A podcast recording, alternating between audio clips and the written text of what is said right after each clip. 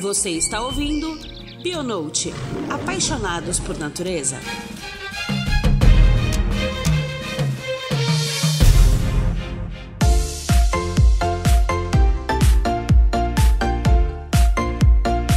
Queridos ouvintes do Bionote, este ano começamos um pouco mais tarde, mas já no nosso mês preferido, fevereiro, mês daquele que revolucionou nossa maneira de pensar e entender o mundo, Charles Darwin. Este ano iremos tratar de um tema muito importante e comum a todos, a conservação da biodiversidade. Em um ano tão importante para o país, é preciso levar o nosso olhar e atenção para que possamos mudar a direção e poder dizer que ainda dá tempo.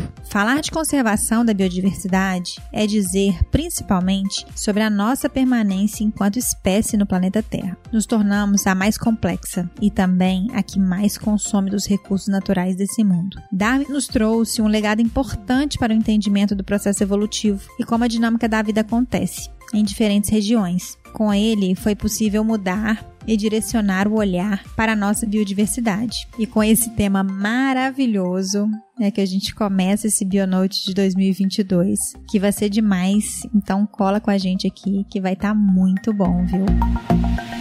Para poder conversar com a gente sobre isso, eu convido a nossa cadeira cativa, o querido e maravilhoso professor Henrique Paproc. Bom dia, Juliana. Bom dia, Cecília. É um prazer estar aqui com vocês. É muito bom falar para essa audiência do Bionote. Vamos lá, que isso aqui é diversão pura de fazer um pouco de conhecimento chegar às pessoas enquanto estão em campo, escutando esse podcast, enquanto estão aí se, se divertindo e se aculturando um pouco. Maravilhoso. Cissa, seja muito bem-vinda sempre. Ei, Ju, ei, Paproc, bom dia. Chegamos aqui ao nosso mês preferido, não vou. não dizendo que os outros também não são maravilhosos de fazer, mas chegamos no mês de Darwin e a gente espera muito por isso o ano todo. É, e afinal de contas, Darwin tem um espaço muito especial no nosso coração, né? Então vamos lá, que esse episódio aqui vai ficar bom demais, viu, gente? Muito informativo, tá? A gente vai tornar palpável para vocês muito do que Darwin desenvolveu e como que a gente entende isso na nossa vida hoje, né? Então vamos lá. É, entender o processo evolutivo da dinâmica de especiação foi fundamental para ampliar o desenvolvimento da ciência. Paproc, quais foram os desdobramentos da origem das espécies para o direcionamento das pesquisas de ecologia, taxonomia e genética? Acho que isso aí tá bem abrangente, né? Mas eu acho que Darwin trouxe uma base maravilhosa e anteveu alguns conceitos também, né? É, vários biógrafos que escreveram sobre Darwin consideram ele um dos primeiros, se não o primeiro, assim, na ciência, dos crowdsourcers, né, que pegou o conhecimento que tinha na época publicado e aglutinou todo em uma obra só. Então, a gente tem várias vertentes diferentes na origem das espécies pelo menos assim, cinco grandes vertentes que vão desde a especiação, propriamente dita, até a seleção natural. E apesar dele não ter conhecimentos de genética, a percepção dele através daquela viagem que ele fez ao, ao, em volta do mundo e depois as pesquisas que ele fez, depois que voltou para Inglaterra, mostram que ele já entendia muito sobre hereditariedade. Não havia uns nomes como genes, pleiotropia, poligenia, mas ele fala de herança de características correlacionadas, ele fala dessas mesmas coisas que ele percebe na natureza que hoje a gente entende na genética. Então, esse legado é, de Darwin ele ensina esse, esse livro, né? Ele deixa um legado que ensina para esses campos como fazer ciência. Várias uhum. metodologias são incorporadas nesse momento. Com relação à ecologia, ele também é, é, o primeiro autor que coloca a competição como fator fundamental da estruturação das comunidades. Então, Olha que maravilhoso. É, muito tempo depois, só na década de 80, que entra a história da facilitação também. Mas ele também menciona é, muito brevemente assim a história da cooperação além da competição. Então a percepção do funcionamento da natureza ele tinha, só que a ciência ainda não havia avançado o suficiente para que ele tivesse nomes para todas essas coisas. Uhum. O ponto mais fundamental lá do Origem das Espécies, que é realmente uma ideia nova, a única grande ideia nova que tem no Origem das Espécies, é a seleção natural, que ele publica em parceria com o Wallace. E a gente pode dizer, e cientistas do mundo inteiro dizem isso, que se não fosse Darwin naquele momento, logo após, ou Wallace, Bates, Fritz Miller, que era aquele alemão que vivia aqui no Brasil, também pesquisador, um dos cinco grandes pesquisadores de evolução dessa época de Darwin, uhum. e o Huxley, algum deles teria publicado a mesma coisa. Então, foi o fato de que o Darwin foi o pesquisador que reuniu mais informações numa obra-prima, assim, para convencer não cientistas sobre a teoria dele, porque uhum. a origem das espécies ele é direcionado para todos. Sim. Ele não é direcionado apenas para cientistas. E ele é brilhante, porque ele já começa o livro, assim, no é, primeiro capítulo, né? Segundo capítulo. O primeiro é uma introdução, o segundo capítulo mostrando como que a seleção artificial nas vacas, nos cães, nas plantas domesticadas, funciona, que uhum. é uma uhum. coisa palpável para todo mundo, para poder entender a transformação. Então ele vai construindo argumentos de uma maneira muito brilhante, assim, de que aos poucos você vai adquirindo conhecimento e tirando as conclusões que daqui a pouco ele vai te mostrar. E você já tinha tirado aquela conclusão, aí você realmente falar, ah, esse negócio funciona. Uhum. Então a maneira dele escrever é muito brilhante, muito brilhante mesmo. E, e, um pouco com medo, né? Ele escreve o livro inteiro com medo de, da repercussão daquilo. Então o tempo todo ele faz uma coisa que em ciência é muito, é muito útil, que ele dá os contra-argumentos. Tipo, se você não acredita nisso, por isso, isso e isso, eu ainda tenho esses argumentos para você. Então, todo o contra-argumento que pode surgir, ele já antecipa. Isso é uma lição de como escrever para nós. É, porque sempre vai ter alguém para poder contestar dentro daquela informação que é trazida, né? Então ele já antecipa esses questionamentos e já coloca, olha, tem um outro leque aqui, já que você não não consegue, não concorda com esse, com esse viés aqui que eu tô trazendo, mas eu tenho outras opções aqui para você que você pode também, a partir da sua contestação, ler e verificar esses argumentos, né? Eu Cada cientista com o problema da, da sua época, né? Darwin com alguns, hoje em dia com fake news, mas sempre lutando contra e tentando, né? É propor novas, novas descobertas e lutando contra quem não quer ver, enxergar que tudo evolui, todo, tudo é parte de um processo de estudos e que aí chegam coisas novas que a gente tem que conviver com elas. É, é falando de fake news, eu, eu até dou a sugestão para vocês e passo para vocês depois esse artigo do Rajão lá da UFMG que acabou de sair na Biological Conservation sobre o Evaristo Miranda da Embrapa, que é o maior produtor de falsas controvérsias sobre conservação no Brasil. Ele maquia os números todos que o INPE e é um dos sujeitos mais influentes no legislativo, um dos mais citados no legislativo. Aí um grupo de pesquisadores aí liderado Meu Deus.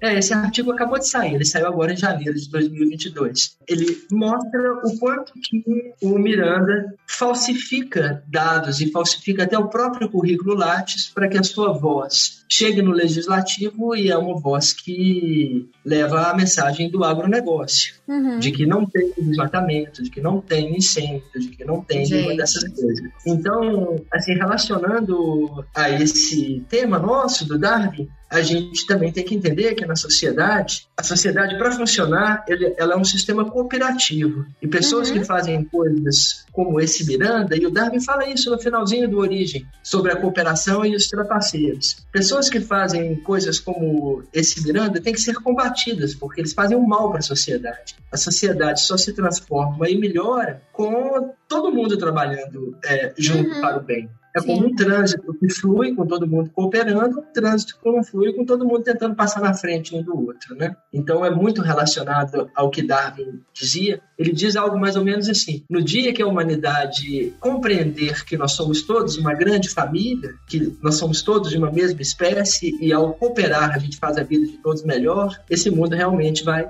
para frente. A gente vai ter um grande governo no mundo inteiro, fazendo com que a vida seja melhor para todo mundo. Então, em 1859 o cara tinha essa essa visão, né? Nossa, eu vou te falar que eu até arrepio aqui.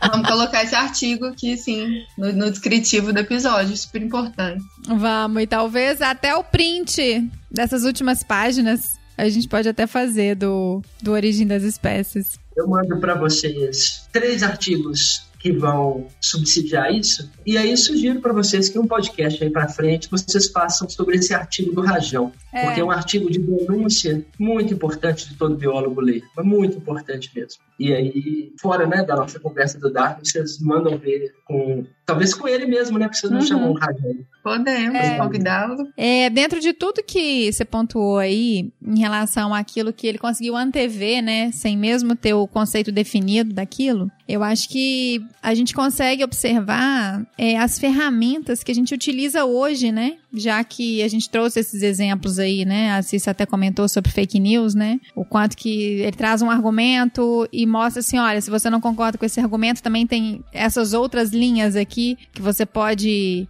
ler e entender os contra-argumentos, né? Já que a partir do momento que tem um questionamento, eu preciso ter um contra-argumento. Eu acho que a gente traz isso para a nossa vivência atual e com certeza esse legado de Darwin traz ferramentas também para a gente poder trabalhar com os estudos de conservação da biodiversidade. É, quais são essas ferramentas que você que você julga fundamental para o estudo da conservação da biodiversidade? Bom, acho que a primeira delas, apesar de não ser uma coisa original de Darwin, é o processo de especiação. Ele aglutina essas informações de outros autores e acrescenta tudo que ele aprendeu de biogeografia enquanto ele viajava. Mas essa compreensão de que o processo de especiação por isolamento geográfico, quando populações são fragmentadas, elas podem se transformar em outras espécies, ela é muito importante para a conservação e tem o desdobramento dos gargalos genéticos que tem uma interpretação muitas vezes errada de que quando o ser humano produz fragmentação, ele produziria especiação. Uhum. E isso é incorreto, porque quando a gente produz fragmentação, a gente produz taxas de extinção muito maiores do que taxas de especiação. A uhum. velocidade da fragmentação produzida pelo ser humano é muito maior do que a capacidade de adaptação da maioria dessas espécies. Exato. Quando a gente fala de isolamento, né, de isolamento geográfico, ele é ao longo de milhares de anos, né? E quando a gente fala de fragmentação, é de uma semana para outra derrubou já. E aí uma variabilidade genética X que a gente tinha, ela fica dividida por muitos números, assim, né? O fato de você dividir uma população em duas diminui muito a variabilidade genética que pode reproduzir sexualmente. Uhum. E faz a viabilidade populacional é, diminuir bastante. Então, eu acho que um dos principais desdobramentos seria esse. Agora, existem vários outros desdobramentos subentendidos quando ele fala dessas relações entre as espécies que fazem com que as comunidades se estruturem, essas relações de dependência, sejam elas competição ou o processo de facilitação. Apesar dele não ir a fundo no processo de facilitação ainda, isso é muito importante. Você pode só relembrar para gente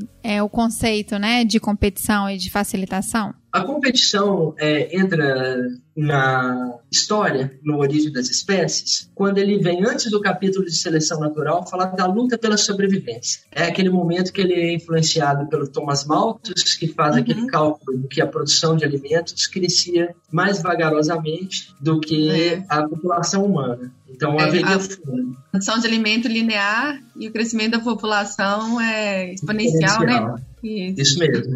Uhum. E aí, nesse ponto, ele percebe e ele desfaz uma imagem da época de uma natureza perfeita, idílica, paradisíaca e passa para uma natureza que é cruel, aonde a maioria dos que nascem, a grande maioria dos que nascem, morrem uhum. nesse processo de competição, porque os recursos são extremamente limitados. E já o processo de facilitação é um nome genérico que a gente pode dar para qualquer um desses é, dessas relações onde uma espécie ajuda a outra a existir. Uhum. Pode ser em duas mãos ou pode ser em uma mão só. Por exemplo, epífitas só existem caso exista uma árvore para ela existir em cima, né? Então esse é o processo que a árvore está facilitando a presença das epífitas. Darwin toca pouco na facilitação, ele toca muito mais na competição. Ele realmente diz que a competição é o principal fator estruturador das comunidades e o principal fator que vai fazer com que as populações se adaptem através lá do mecanismo da seleção natural. Puxando o gancho aí em relação a essa questão, né? A gente está falando de papéis ecológicos aí, de um pouco dos conceitos de ecologia e como que isso é importante para a gente entender a conservação da biodiversidade biodiversidade, para a gente poder, na verdade, entender como que se deve fazer a conservação da biodiversidade, né? Quais são é, as estruturas que sustentam, né, todo um ecossistema.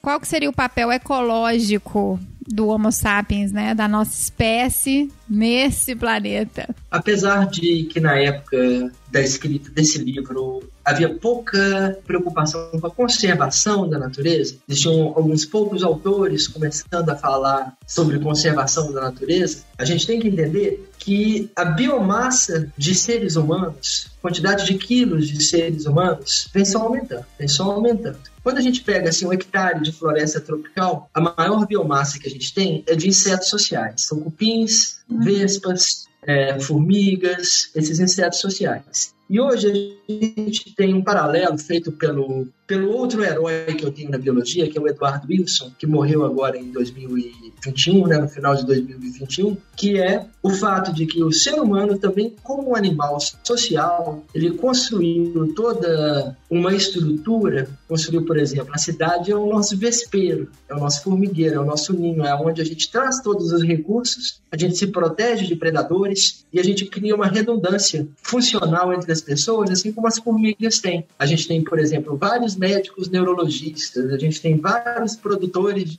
cenouras, a gente tem de uma maneira de que se há perdas nessa sociedade, ela continua funcionando como um todo. Uhum. Aí um livro, Eduardo Wilson, cita, é um livro que se chama Conquista Social da Terra, das características incomuns que o ser humano tem com esses insetos sociais, que fizeram com que a gente aumentasse a nossa biomassa, e aí tem uma estimativa que no ano de 2012, a nossa biomassa humana ultrapassou a biomassa dos insetos sociais no mundo. Nossa Senhora! A gente fez um podcast falando sobre isso, né? No, de entomologias, uhum. que a maior biomassa era dos insetos, agora reverteu, então. Não é agora mais. Isso, agora a maior biomassa é a nossa, seguida, acompanhada né, do gado bovino. O gado bovino e nós somos a maior quantidade de quilos de animais no planeta. Então, o nosso papel ecológico é muito, muito grande tanto do ponto de vista do impacto quanto do ponto de vista da conservação. Uhum. O planeta nas nossas mãos já virou uma, uma espécie de experimento, de enclosure, assim, que a gente tem que já manejar as coisas, manejar a quantidade de carbono que vai para a atmosfera, a quantidade que vai ser sequestrado, manejar todas essas populações. Nós já sabemos como fazer, os limites planetários que estão sendo ultrapassados já estão colocados aí é, na literatura, mas uma real conscientização dos tomadores de decisão ainda não aconteceu. Uhum. Assim como uma, uma real mudança de comportamento da sociedade para que essas, esse impacto seja minimizado também não aconteceu. A gente continua vivendo no, no paradigma, e eu não tenho absolutamente nada contra o capitalismo, mas a gente continua vivendo no paradigma capitalista de crescimento infinito, uhum. sendo que os recursos que subsidiam esse crescimento infinito já estão ficando limitados no planeta. Não tem jeito de crescer de forma infinita. E aí a gente volta para origem das espécies, aonde ele fala da luta pela existência, da luta pela sobrevivência, onde os recursos vão ser sempre mais limitados do que o tamanho da população. Isso está acontecendo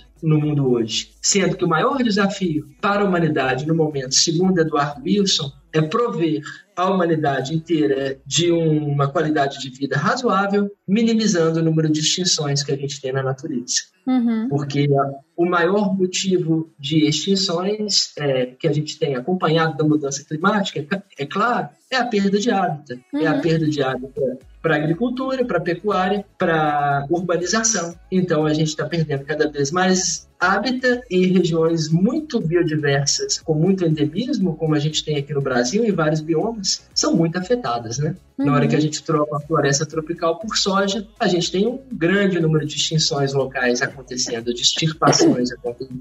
Então, o nosso papel ele não é só ecológico, muito importante, assim como a, a, espécie de maior impacto no planeta em termos de número de quilos que tem que ser alimentados. Ele também é um papel de manutenção do planeta para a nossa própria qualidade de vida e para a qualidade de vida das gerações futuras. E se quiserem, a gente pode até falar do Papa é, Francisco, que fala que hoje a gente comete uma injustiça geracional. Nós, pela nossa maneira de viver, pelas nossas escolhas, estamos deixando uma qualidade de vida péssima para os que virão. Uhum. Eles não têm nada com isso. Então é muito grande o papel, eu creio. Em relação a essas questões aí do papel ecológico do Homo sapiens, né? É porque a gente considera, Homo sapiens considera, né, nós humanos consideramos que os outros animais, as outras formas de vida, elas só existem para que possam ser algum recurso que possa ser aproveitado por nós, né? Aí eu fico num devaneio assim de que talvez a gente não consiga, porque uma coisa é a gente ser pesquisador, né, a gente está mergulhado nesse mundo e a gente tem um entendimento muito mais claro de onde a gente está nessa cadeia, sabe? Socialmente, a gente, a maioria das pessoas considera que a gente está no topo para fazer usufruto daquilo que tem embaixo, né? Daquilo tudo que está ali a, a nos servir. Então eu falo que talvez a gente não, não traga com muita clareza qual que é o papel ecológico do Homo sapiens por si só, dentro da cadeia evolutiva de todo um ecossistema. E eu queria que você falasse um pouquinho mais sobre isso, assim. É muito complicado mesmo, Juliana, porque esse valor intrínseco da natureza, a natureza com o valor dela por ela mesma, simplesmente pelo direito dela existir, uhum. é, praticamente só é encontrado em éticas religiosas, como budismo, hinduísmo. A gente não consegue, na nossa visão utilitarista da natureza, dar um valor simplesmente porque ela tem valor. Então, por exemplo, a gente tem na legislação uma vazão mínima dos rios que tem que ser mantida quando você faz uma hidrelétrica, para que os peixes, etc., continuem, continuem a existir. Então, isso é uma manifestação desse valor intrínseco da natureza. Mas são raras. São, são, a nossa visão é biodiversidade serve para fazer remédio, serve para fazer roupa, serve uhum. para comer, serve para nos prover de serviços ecossistêmicos. Ela por ela mesma não teria tanto valor. O Richard Dawkins, que é outro pesquisador importante de evolução, ele tem um livro que se chama Escalada do Monte Improvável e nesse livro ele mostra a beleza de cada história evolutiva. Como uhum. que ele pega exemplo, por exemplo, assim, pega o tigre, pega isso, pega aquilo, e fala da beleza daquela história evolutiva única. E aquilo é uma história que, assim, aquece o coração, assim, você fala, poxa, como é que a gente pode distinguir uma história evolutiva tão bonita, tão bem contada, né, tão bem é, acontecida, assim, na natureza. Mas são manifestações raras que a gente não consegue realmente ver de uma maneira espalhada na sociedade. Os serviços ecossistêmicos, eles estão vindo agora com um papel muito importante porque uhum. eles começam a dar valor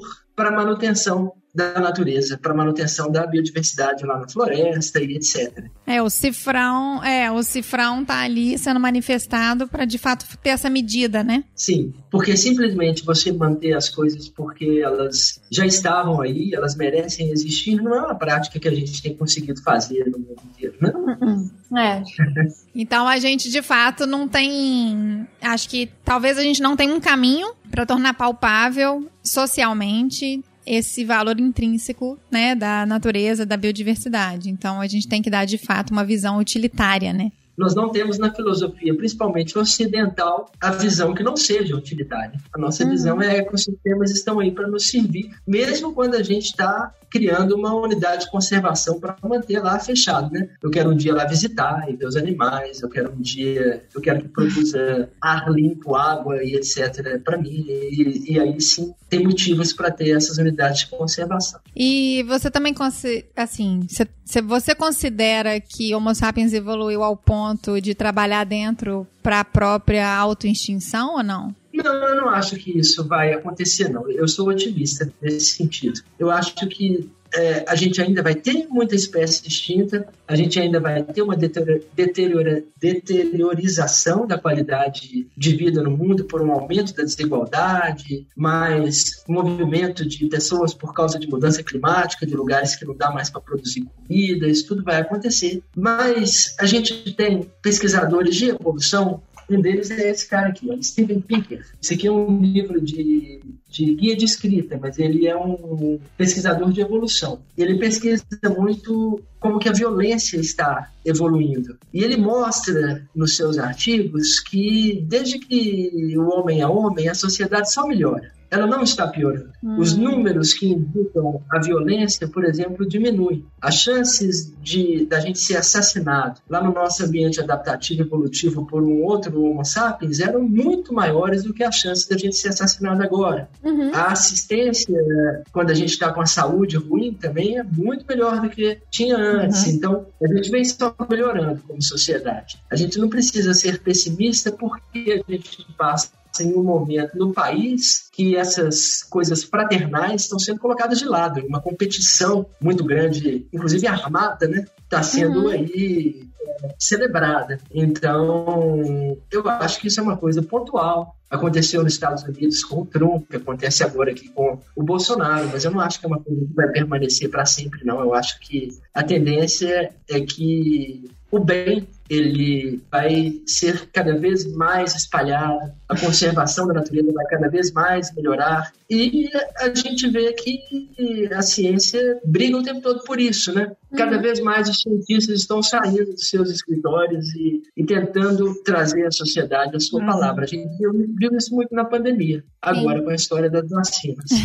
que assim seja. Então, a resposta, a resposta curta, eu acho que a nossa permanência aí é de vários milhares de anos, talvez dezenas de milhares de anos. É, não dá para saber quanto, mas eu não acho que a gente se dirige por uma extinção, não. Você não acredita na extinção assim, mas você já fala, a gente conversou um pouco do imediatismo e do utilitarismo do ser humano que você acha que pode impactar diretamente na nossa sociedade? Assim, é, a gente falou um pouco já de algumas coisas, mas obviamente, né, falta de recursos é um que está aí bem presente no nosso dia a dia. Mas além disso, o que que, você acha? O que, que você acha não? O que que você vê nas evidências que pode acontecer com a nossa sociedade? A falta, né, de, de dessa, dessa visão de conservação. Não, não seria nenhuma visão minha, Cecília. Tem, tem uhum. os futurólogos aí da evolução agora, como Harari, que escreveu uhum. Sapiens. Uhum. Ele escreveu também um livro depois que se chama 21 lições para o século 21. Uhum. Escreveu um agora sobre como que o mundo fica depois da pandemia. Sim. E apesar de da gente ter uma tolerância cada vez menor à violência, à corrupção e etc, o caminho está sendo de melhora. Ele também mostra isso. Então ele mostra uma sociedade ficando cada vez mais fraterna. É claro que tem a resistência no meio disso, tem a criminalidade, tem a desigualdade social, tem esse fato que assim corrói o coração da gente, né? Quando a gente está andando na rua, a gente vê um morador de rua e a gente parece que não assimila que aquele morador de rua pertence à nossa espécie. Uhum. Ele é uma coisa à parte da sociedade que está ali molhado, passando fome, pegando Covid, sem muita assistência. Então a tendência dessas coisas é diminuir. Hoje no mundo, a gente tem lugares que vivem muito próximos de como a gente vivia no nosso ambiente adaptativo e evolutivo, e lugares onde a sociedade, os seres humanos estão totalmente protegidos por um sistema muito bem estruturado. Né? Dos países muito desenvolvidos, como Noruega, Finlândia, alguns desses países pequenos que são muito ricos e são muito bem administrados. Então, eu acho que a tendência é de melhora, sim. E esses, esses futurólogos também mostram essa tendência de melhora. Só que a gente tem no coração uma vontade que isso melhorasse amanhã. A gente não queria que a gente morresse para depois melhorar. E a gente está falando, talvez, de 200, 300, 400, 500 anos, né? Para essas coisas realmente irem entrando nos eixos no mundo inteiro. O, o, a divisão do mundo em países ela ainda é um anacronismo, assim, se a gente pensar, porque na evolução da sociedade, primeiro a gente tinha pequenas tribos, lá de 200, 400 pessoas. Aí, à medida que isso vai se transformando em civilização, a gente começa a trazer os recursos para essas tribos, com aqueduto para trazer água, mecanismos para trazer comida. A gente vai ficando com essas organizações humanas cada vez maiores. Uhum. São chamadas as chefarias. Depois isso vira cidade, depois isso vira estado, depois isso vira país. E os países começaram a se organizar em grandes blocos. O mercado comum europeu e etc. Tudo isso se organizando em grandes blocos. E agora a gente passa por um período que parece que deu uma freada, né? A gente está retrocedendo um pouco, alguns blocos desfazendo, A gente uhum. acabou de ver China e Rússia se unindo para estar contra todo esse movimento ocidental liderado pelos Estados Unidos, mas o que, que todos esses pesquisadores dizem é que, no geral, esse movimento vai desaparecer e a gente vai caminhar para uma governança glo global. O mais perto que a gente tem de uma governança global hoje é, são as Nações Unidas, né? É a uhum. ONU. E tenta influenciar as decisões de cada um desses países separadamente. E a gente pensar no patriotismo, ufanismo, né? Brasil e defender somente o seu, a sua tribo é uma coisa meio contra a humanidade, de uma maneira uhum. geral. A gente tem que defender o ser humano no mundo inteiro, independente do lugar que ele está, da cor que ele tem de pele, do gênero sexual, de qualquer uma dessas coisas é que a gente tem cada uma das células dessa sociedade como organismos contribuindo para uma sociedade melhor. E aí tem que ter um sistema de punição para aqueles trapaceiros eficiente, sempre porque trapaceiros existem em qualquer sistema natural ecológico. Então, um experimento muito interessante em evolução que fizeram computacional, eles fizeram uma espécie de joguinho onde os bichos encontravam comida e eles herdavam a característica de dividir mais ou menos a comida. Alguns encontravam comida e dividiam prontamente com os outros. Alguns dividiam menos e alguns não dividiam. E replicaram esse experimento milhões de vezes no computador e entenderam que uma sociedade só funciona quando mais de 50% é cooperante. Compartilha, né? Na hora que mais de 50% é trapaceiro, a sociedade não vai funcionar, ela vai extinguir. E aí um outro artigo publicado com formigas lá na Amazônia, eles descobriram que essa espécie de formiga tinha uma casta que era polícia. Ela policiava se as outras formigas estavam fazendo o seu papel dentro do formigueiro. Uhum. E experimentalmente eles tiraram a polícia para ver o que, que aconteceria. E aqueles formigueiros entravam em colapso, porque as pessoas não desempenhavam os seus papéis, seus papéis. E aí é, a gente tem que pensar nisso com relação à sociedade. Não dá tempo para todo mundo ter em seu coração que fazer o bem tem que ser feito simplesmente por fazer o bem. Tem que ter um sistema de fiscalização, porque senão o sujeito vai cortar todo mundo do trânsito lá pelo acostamento, uhum. as coisas vão acontecer os sistemas de fiscalização são fundamentais, porque o ser humano ele não é tão perfeito assim. Ele tem em si também a história de trapacear e buscar os recursos para para si mesmo. Esse exercício contínuo de cada cidadão tentar não fazer isso é muito importante de acontecer. Agora, em uma sociedade como o Brasil, que você fica tomando bolada nas costas é, frequentemente, por exemplo, no trânsito, a tendência do sujeito é também fazer contravenções para chegar mais rápido, já que uhum. todo mundo está fazendo fazer também. Então esse balanço ele é muito é muito difícil de alcançar e ele só vai ser alcançado através de muita educação. As pessoas têm que ser muito bem alfabetizadas, elas têm que estar muito conscientes desse, dessa cooperação coletiva melhorando a sociedade. E o mais legal de tudo, voltando a Darwin, é que ele várias vezes fala disso, ele percebe isso. Então, ele era um cara muito rico, de uma família muito rica, que nunca precisou trabalhar, mas o tempo todo ele trabalhava com muito empenho, porque simplesmente achava que aquilo faria bem à humanidade. Então ele era um cara do bem, assim, que queria. E, e é interessante que ele, nesse caminho, ele abandona Deus. E muitas religiões fazem com que a gente tenha esse comportamento cooperativo. Tem na ética da religião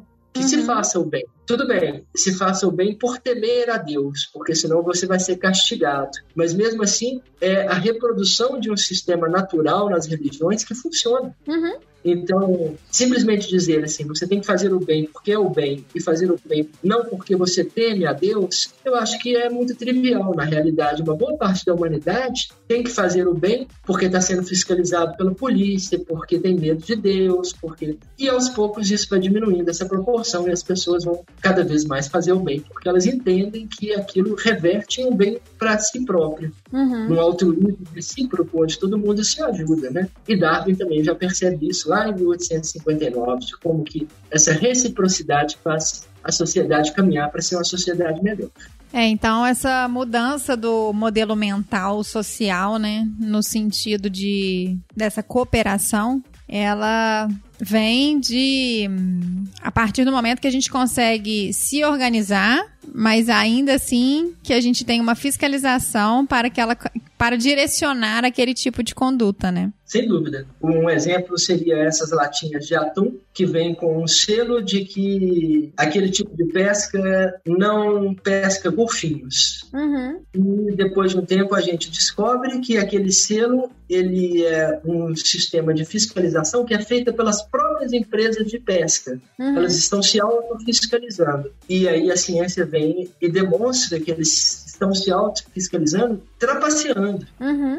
E aí, a sociedade tem que fazer é não comprar nenhum atum, nem que tenha aquele selinho que é um selinho de trapaça. Mas como é que você faz para esse conhecimento chegar a todos os compradores de atum que estão chegando no supermercado. Exatamente. É muita educação que precisa. Haja educação e haja entendimento desse ecossistema tão complexo, né? De tantos recursos e que alguns são recursos-chave, né, para que na estratificação da cadeia a maior parte seja preservada e seja pela forma com que a gente comunica e que a gente trabalha os conceitos para tornar mais palpável para as pessoas entenderem, né? Então acho que vem acho que uma frustração até minha eterna, assim, que a base é a educação, né? É a forma com que você, desde lá do começo, consegue transformar uma mente que ainda está sendo construída, né, a partir da educação infantil, de abrir o olhar para esse tipo de coisa, né, para já remodelar essa forma de pensar e essa forma de enxergar o mundo, né? Sim, mas o nosso pessimismo, ele muitas vezes está baseado em uma coisa muito pontual, assim. Essa, durante essa pandemia, milhões de crianças não foram bem alfabetizadas por uhum. causa de, do distanciamento da escola. Mas, no longo prazo, cada vez mais crianças são alfabetizadas, cada vez a gente tolera menos que crianças não vão à escola. Sim. Então, a gente não pode se pautar no pessimismo, assim, desses momentos históricos vergonhosos, assim, que a gente passa, uhum. né? porque, no geral, a humanidade está melhorando, sim. E uma coisa que eu acho que está acontecendo e vai acontecer é que a nossa população não vai crescer indefinidamente. A gente já tem essa compreensão aí através do mundo inteiro, menos nas regiões mais pobres, né? Uhum. Mas a gente já tem essa compreensão aí no mundo inteiro que a gente não tem o recurso pessoal, familiar, para criar muitos filhos adequadamente. Uhum. Então, o reflexo diretamente na família já faz ter um filho só, ou no máximo dois filhos, e está tendo uma desaceleração desse crescimento. Então, talvez a gente chegue num ajuste ecológico que a gente consiga manter aí metade da biodiversidade que a gente tem no planeta hoje, perder só metade da biodiversidade, em um sistema ecológico que funcione, que continue uhum. funcionando aí indefinidamente. Eu tenho esse otimismo todo, mas eu vejo com muito maus olhos o nosso governo atual, suas políticas ambientais, suas políticas de saúde, a maneira de se fazer as negociações, quem que sai bem sucedido dessas negociações.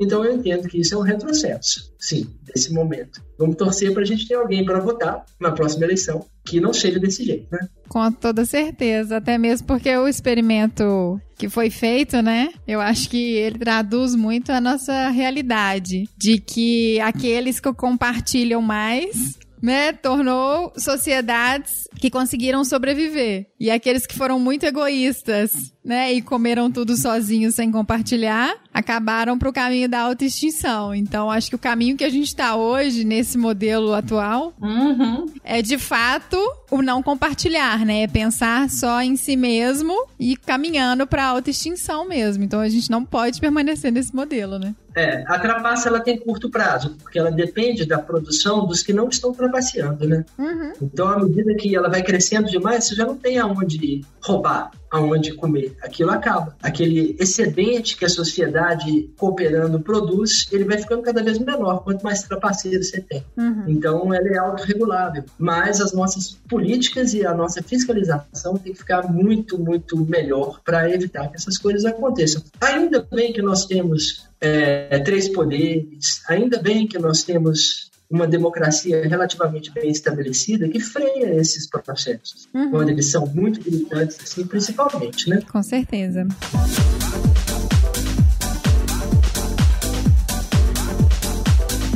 Então, a gente trouxe aqui muita informação, né? Não só informação de ciência, mas informação de política, de estrutura social, de estrutura global. E eu acho que para a gente poder conseguir fechar todo esse raciocínio, né? Desde a base da ciência, das informações, do legado de Darwin, né? Para o nosso entendimento enquanto ecossistema, enquanto biodiversidade, enquanto planeta. Eu acho que a melhor forma da gente compilar tudo isso é falar um pouco sobre o entendimento da importância da conservação da biodiversidade, se ela passa, né, de fato, pela mudança de um modelo mental e quais são as, as, as ações efetivas que a gente pode considerar para o início dessa mudança, porque a mudança só acontece a partir do momento que a gente pensa diferente, né? Não tem dúvida, Juliana. E E a gente pode pensar em três setores assim diferentes que caminham em direção a isso. O primeiro e o mais simples é o pessoal. É o fato de que você vai investir dinheiro em tornar a sua casa mais sustentável, é o fato que você vai estar disposto a mudar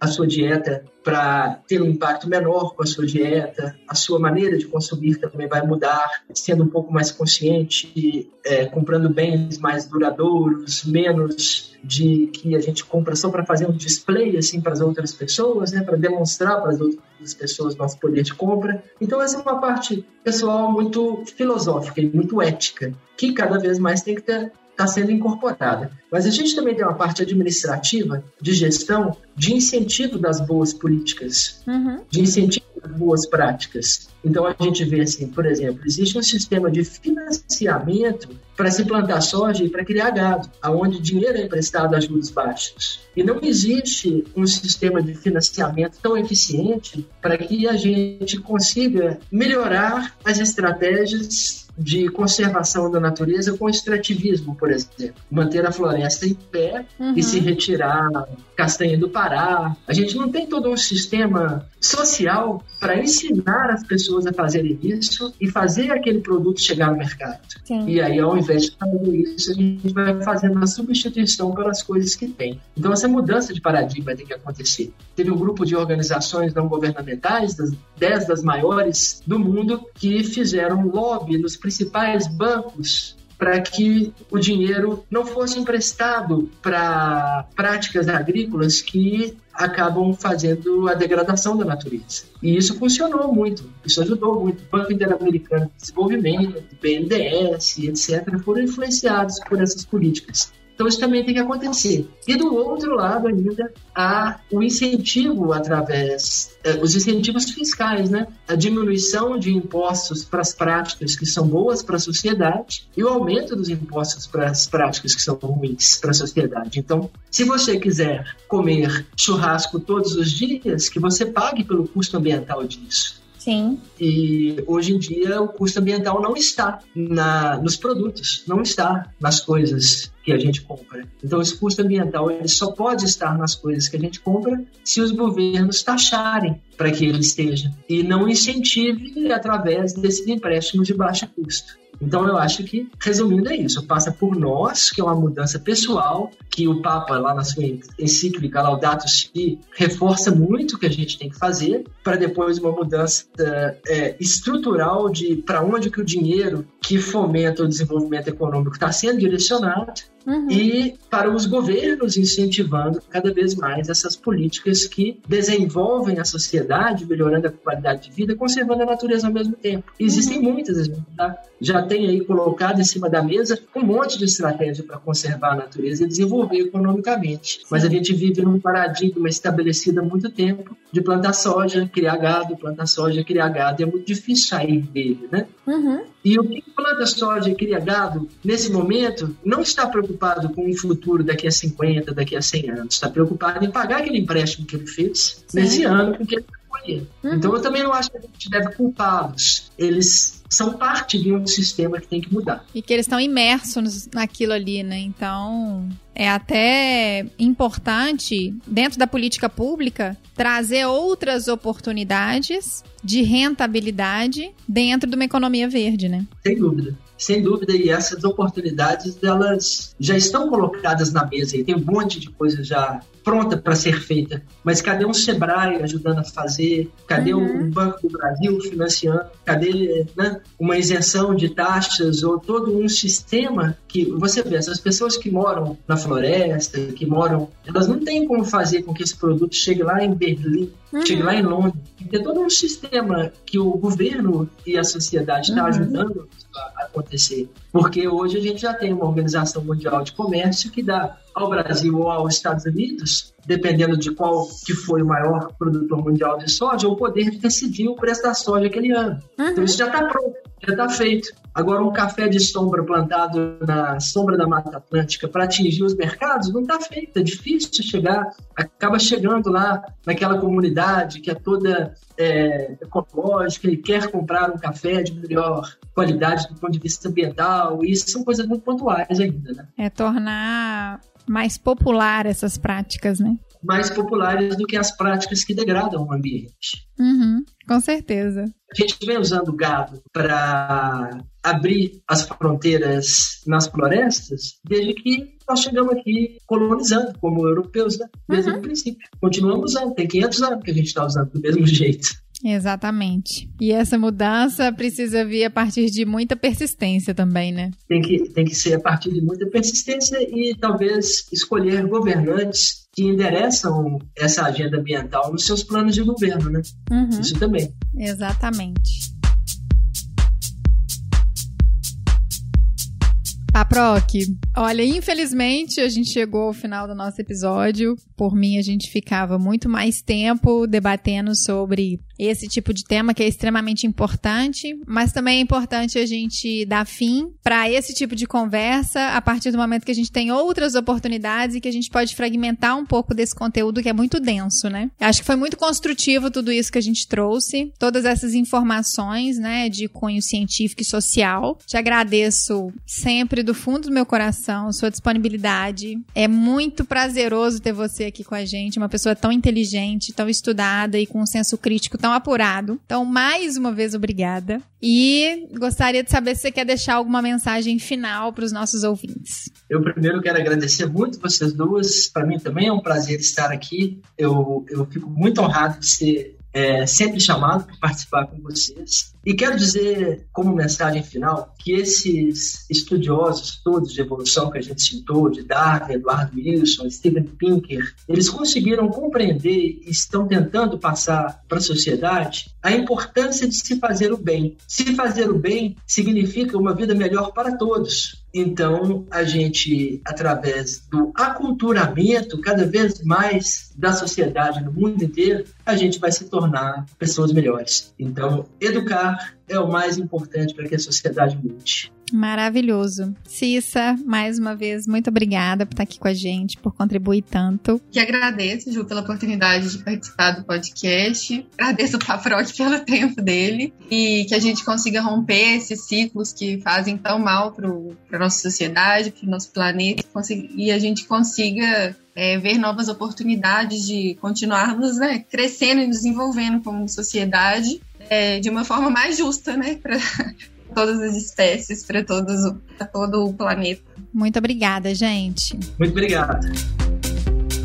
Então, gente, chegamos ao final de mais um episódio. Espero que vocês tenham amado, assim como eu. Lembrando que esse episódio é um episódio da Log Nature, uma empresa especializada em soluções e produtos para quem trabalha com pesquisa e conservação da biodiversidade. Para saber um pouco mais sobre nós e as nossas novidades, acompanhe através do nosso site www.lognature.com.br, no Instagram, arroba log nature, no Facebook Log Materiais e no LinkedIn Log Nature. Não se esqueça de compartilhar esse episódio com o maior número de pessoas possível para que a gente possa levar essa informação tão importante e poder pelo menos plantar uma sementinha na cabeça de cada um. Até mês que vem. Um beijo. Tchau.